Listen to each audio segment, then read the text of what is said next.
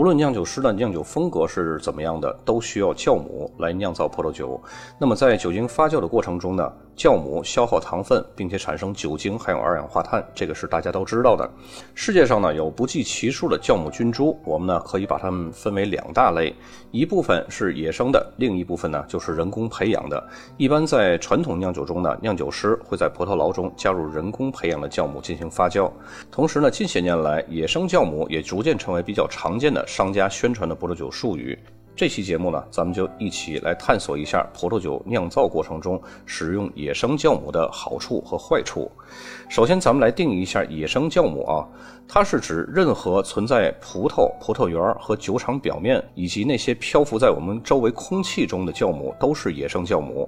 可以说，酵母无处不在。事实上呢，因为有成千上万的真菌存在于自然环境当中，只要我们将葡萄放那儿不管，它最终都会产生自然的发酵。但是呢，一般般传统酿造过程中呢，都会使用人工培养的酵母，这是因为啊，酿酒师可以控制使用适合的酵母菌株以及数量，这就有助于帮助他们更好的控制发酵的速度以及最终想要的葡萄酒的风格，同时呢，也能够更有效的确保高品质的一贯性。这就说明了使用人工酵母发酵具有稳定性，并且呢，人工培养的酿酒酵母可以在高酒精的环境下存活，能够有效的将葡萄糖完全转化成酒精还有二氧化碳。这一点呢，就体现了人工培养的酿酒酵母具有非常高的酒精耐受性。而更重要的呢，是在发酵过程中，它还能够达到理想的味道。人工培养的酿酒酵母呢，有着更优异的效率和存活率。那么对比野生酵母呢，这种自身的强度会高达好几倍。酒厂呢，经过经年累月的使用人工培养的酵母，空气表面呢悬浮的也不再是野生酵母了，很快呢会变成由人工培养的酵母来主导发酵。而且呢，野生酵母在酒精含量达到六度的时候就已经非常吃力了，没有办法继续发酵了。然后主导持续发酵的酵母呢，依然要靠人工培养的酵母。所以有很多的酿酒师认为啊，野生酵母只是一个配合市场销售的术语，并没有真正意味着什么了。甚至呢，有些酿酒师还会说，这种趋势到最后根本就没有什么野生酵母的存在了。但是呢，也有相反的观点证明呢，野生酵母主要是在发酵初期占主导阶段，而人工培养的酵母呢，则是在发酵后期占主导地位，以此呢来强调和全部使用人工发酵确实有所不同。接下来呢，咱们来了解一下野生酵母的优缺点。野生酵母有一个优点啊，就是给葡萄酒可以增加口感还有复杂性，并且呢，更可以展现出当地风土的特点。这是由于野生酵母有很多类别的酵母组群，随着发酵过程不断的交互、交叉还有融合。并且呢，在各自的化学通路中代谢葡萄糖，在此过程中呢，还会释放出不同的代谢物，继而呢，增加葡萄酒的复杂性。此外呢，野生酵母在发酵过程中产生的甘油还有其他的聚醇的浓度也是非常高的，这样呢，可以使葡萄酒的口感更加丰富。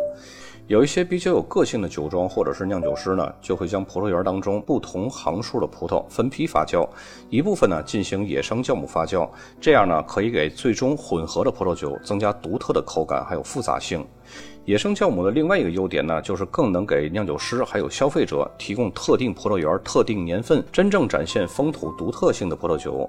有研究表明，野生酵母猪群的种类还有基因呢，在每一个葡萄园当中都是不同的，而且每个年份之间的差异也是比较大的。虽然这里面的原因呢还没有能够完全解释清楚，但是注重风土学说的酿酒师呢，他们相信这些独特性是和葡萄园、葡萄品种、葡萄树龄、还有种植方法、土壤以及周边环境这些个种种因素是密切相关的。此外呢，野生酵母还有一个最直接的优点，就是野生酵母完全是免费的。那么有优点肯定就有缺点，否则呢，酿酒师就不会用人工酵母了，都会使用野生酵母了。我们刚刚提到过，野生酵母有很多类别的酵母组群，可以在发酵过程中呢不断相互交叉融合，并且释放出不同的代谢物，增加葡萄酒的复杂性。但是呢，有一些酵母组群呢是坏的，是不利于葡萄酒发酵的，甚至呢可能会导致葡萄酒变质。那么这样呢，就对那些个大型酒庄批量生产的葡萄酒可能会导致非常严重的损失。即使就是好的酵母，也有可能会带来很多的挑战。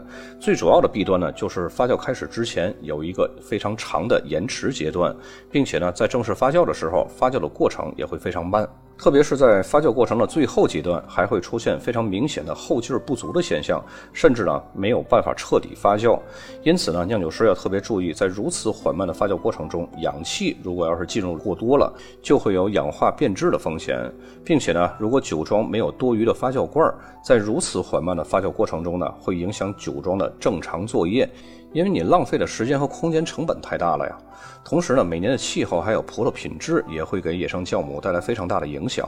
如果要是采收前它是一个雨季，这样呢就会减低存活在葡萄表面还有葡萄园野生酵母的数量。如果要是比较炎热的年份呢，葡萄的糖分过高，也会影响到野生酵母的发酵效率，会造成氧化或者是中断发酵的风险。同时，如果要是发酵不充分，葡萄酒呢也可能达不到足够的酒精含量，导致结构不平衡。那么。通过野生酵母发酵的葡萄酒质量也是难以预料的，有完全变坏的可能性，同时呢，也会有完全变成酿酒师不满意的风格这种可能性。那么这样呢，酒庄就很难确保每年的葡萄酒质量的一致性，还有它的产量。但是这些弊端却是人工培育的酵母可以完全弥补到的。总体来说呢，一些追求个性的酒庄还在努力尝试着野生酵母发酵的葡萄酒，因为很可能会带来无限的惊喜。但重要的是呢，一定要理性的去了解，野生酵母发酵并不是一个非常完备的一个选择，它的风险很大。那些大多数酒庄使用人工培养的酵母，它是有原因的，因为它能够快速有效的完成发酵，发酵中间不会有中断发酵的可能，并且呢，这种人工培育的酵母它具有硫和乙醇的耐受性，同时几乎不会。产生那种不理想的风味儿，风险很小。其实呢，无论是人工培养的，或者是野生酵母发酵，都需要一个非常专业的酿酒团队，用敏锐的眼睛和时间去监督整个过程。本期节目就到这儿。